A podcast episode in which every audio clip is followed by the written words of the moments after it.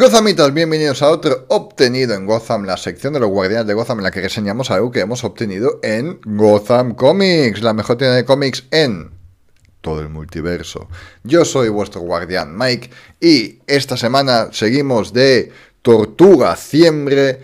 ¿Por qué hacemos Tortuga Ciembre? Así que reseñamos un par de cómics de las Tortugas Ninjas, pero Tortuga Ciembre viene debido a que finalmente disponible en todas vuestras librerías gracias a ECC, las tortugas ninja. Hablamos de las tortugas ninjas, eh, el integral original y también el primer volumen de las nuevas aventuras, en el cual el mismo Kevin Eastman está involucrado y que es una especie de reboot, remake o algo así. No os preocupéis, también hablaré obviamente sobre las aventuras eh, originales, pero esto lo que tengo entre mis manos, las tortugas ninja del 2011. Ojito, esto es del 2011 y llega a España ahora.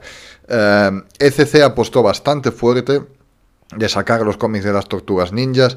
Y por favor, si os gustan las tortugas ninjas, o especialmente si queréis enganchar una nueva generación a cómics y a tortugas ninjas, pillad esto. Mola muchísimo. ¿Por qué mola muchísimo, etcétera, y todo esto? Os lo cuento right now. ¿Quieres saber cuándo salen nuestros últimos vídeos? Dale al botón de suscribir y si de verdad quieres saber cuándo salen, también dale al botón de la campana. Aparte de esto, no olvides que puedes encontrar nuestras redes sociales en Facebook, Instagram y nuestro podcast en Evox, YouTube, Spotify y iTunes. Para ponernos en antecedentes, a nivel cómic y antes de 2011, las Tortugas Ninjas llevaban unos cuantos años de sequía. La colección madre publicada por Mirage Comics salía a cuentagotas, llegando al punto de haber publicado únicamente un ejemplar al año en 2008, 2009 y 2010, incluso ninguno en 2007. Era evidente que necesitaba un relanzamiento, sobre todo porque las tortugas iban a volver a estar en el punto de mira con el estreno de la nueva serie de animación de Nickelodeon y con el estreno de la próxima película de imagen real de Michael Bay. Con un futuro tan prometedor, cualquier editorial pensaría que había llegado el momento de relanzar las tortugas. En efecto, como no podía ser de otra manera, IDW Publishing se propuso relanzar esta clásica franquicia por todo lo alto. Para empezar, IDW contó con la figura de uno de los creadores de los Mutantes Verdes, Kevin Eastman, quien se encargaría de parte del guion y de los bocetos de los cinco primeros números. Con Eastman a bordo, los seguidores de las tortugas podían estar tranquilos sobre si el producto sería o no fidedigno respecto al original. Durante su primer año, Teenage Mutant Ninja Turtles se ha convertido en una abaderada de IDW, con unas ventas muy estables. Este éxito comercial ha propiciado la aparición de números unitarios llamados Teenage Mutant Turtles Microseries, la verdad es que a efectos prácticos es una serie regular mensual en la que se cede el protagonismo a un único personaje en cada número y parece estar incluida en esta recopilación de ECC. La historia es una especie de reboot. Con la nueva andadura de las tortugas, Eastman y compañía han pulido los fallos de la serie original. Ahora nos vuelven a explicar la misma historia, pero solucionan todos los fallos que encontramos en los cómics primigenios.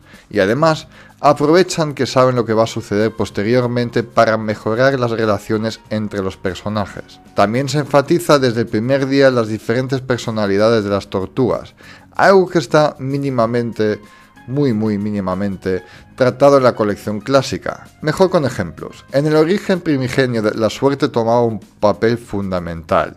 Las tortugas se mojaron con el líquido verde casi por casualidad. La rata se las encontró por suerte.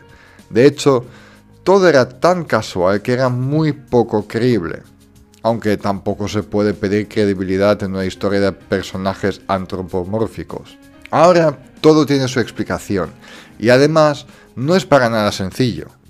La historia se desarrolla a través de una red de conexiones capaz de unir ciencia y alienígenas con el Japón antiguo, desde mi punto de vista, inicialmente lo peor de todo era el aspecto ninja. Por supuesto, ahora se soluciona el tema ninja de una manera más efectiva, pero para saber cómo, debéis leeros el nuevo origen.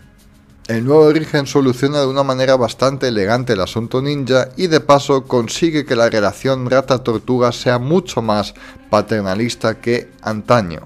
Además, coloca a todos los secundarios que forman parte de la historia principal en el mismo cruce de caminos ya desde el primer número. Se mantiene bastante bien el tono clásico. Estamos ante una cabecera principalmente de acción bastante oscura. El apartado parodia se deja de largo y el tono terror también se omite, de manera que el resultado es una historia bastante homogénea, aún dentro de la heterogeneidad que comporta la fusión de géneros, ciencia ficción y ninjas. No sé hasta qué punto las novedades que se han incluido corresponden a ideas de Eastman o de Waltz, pero lo cierto es que el producto final convence y mucho. Los cinco primeros números están dibujados a la limón por Kevin Eastman y Dan Duncan. Mateus Santuluco solo aparece en el número 5. A partir del número 6, Duncan se encarga exclusivamente del dibujo. Veamos, Kevin Eastman y Peter Light dibujaron las tortugas a la limón en los años 80. Incluso el estilo de Eastman actual es oscuro, dinámico, efectivo, con un uso excelente de las líneas. Es perfecto para este título porque parece que coja lo mejor de los dos mundos, captura a la perfección las sensaciones que ofrecían las tortugas de los 90 y lo mezcla con un estilismo más cercano a la segunda serie de animación de estos ninjas. El relanzamiento de las tortugas ninjas ha sido un éxito para la editorial, pero sobre todo ha supuesto un paso adelante en lo que a la leyenda de las tortugas se refiere si tenemos en cuenta que esta va a ser la versión que van a leer las nuevas generaciones, aquellas que actualmente están disfrutando de la nueva serie de animación de los mutantes verde, me parece que Eastman y compañía han dado en el clavo. Y además han mantenido el tono adulto gracias a una historia mucho más trabajada de lo que estaba inicialmente. ¿Por qué no saqué la semana pasada una reseña de Tortuga Ciembre, que quise hacer la de eh, Batman y las Tortugas Ninjas parte 2? Pues porque estaba enganchado a esto. Estaba enganchado a esto y también estaba enganchado al integral de las historias originales de las Tortugas Ninjas en blanco y negro y todavía me falta medio tochaco que es. Pero es maravilloso. Así que de verdad lo tenéis que obtener. Y la reseña de Batman y Tortugas Ninjas 2, no os preocupéis, la voy a grabar después de esto y publicar esta misma semana todavía. Vais a tener por aquí cosas flotando para suscribiros a nuestro canal o ver otros vídeos. Yo con esto me despido, hasta luego.